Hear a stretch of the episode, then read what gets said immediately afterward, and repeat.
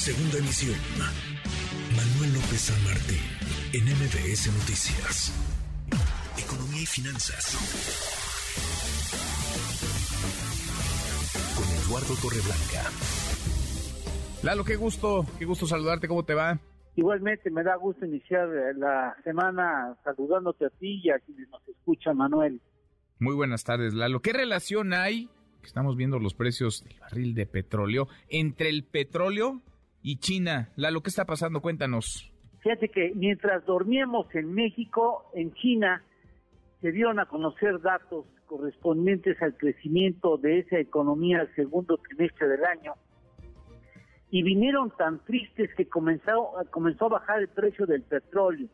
Así que mientras estábamos por despertar ya el petróleo iba con una caída superior al 5%. ¿Por qué? Porque el dato del Producto Interno Bruto intertrimestral, es decir, la comparativa entre el primer trimestre de este año contra el segundo trimestre, arrojaba un dato negativo de 2.6%, 2.6% el segundo trimestre con respecto al primero de signo negativo, con respecto a hace un año, segundo trimestre de este año contra segundo trimestre del año pasado, venía con un avance de 0.4%, muy triste.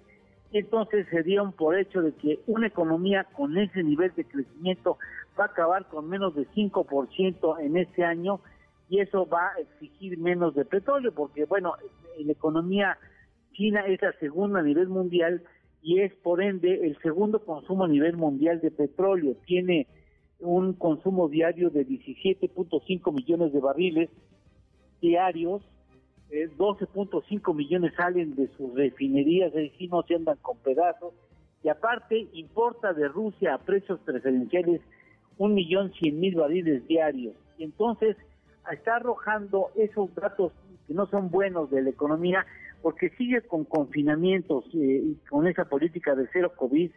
Además ha tenido muchos problemas del sector inmobiliario que representa el 25% del Producto Interno Bruto.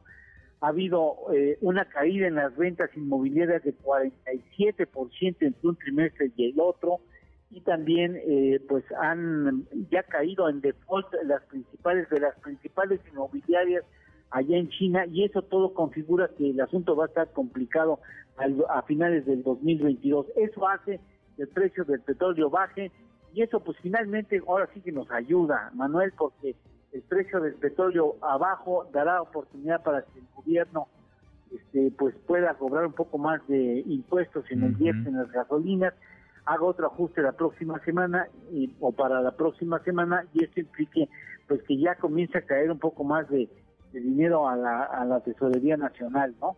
Sí. Sí, en fin, todo impacta, ¿eh? Lo que ocurre de un lado y del otro del mundo, golpea aquí y golpea allá también. ¿Tenemos postre, Lalo? Claro que sí, estaba lloviendo. China, ¿sabes cuántas plantas refinadoras tiene? A ver, échale. Bien poquitas, 208. Ándale. Con una capacidad de procesamiento de 22.3 millones de barriles diarios, según el Baker Institute of Public Policy. 208 refinerías. 208 plantas de refinación de petróleo.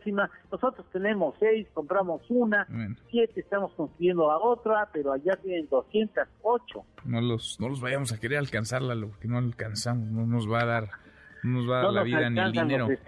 Exacto, exactamente. Abrazo grande, gracias Lalo. Gracias igualmente, Manuel, gracias, buen provecho. Muy, muy buenas tardes, Eduardo Torreblanca. MBS Noticias.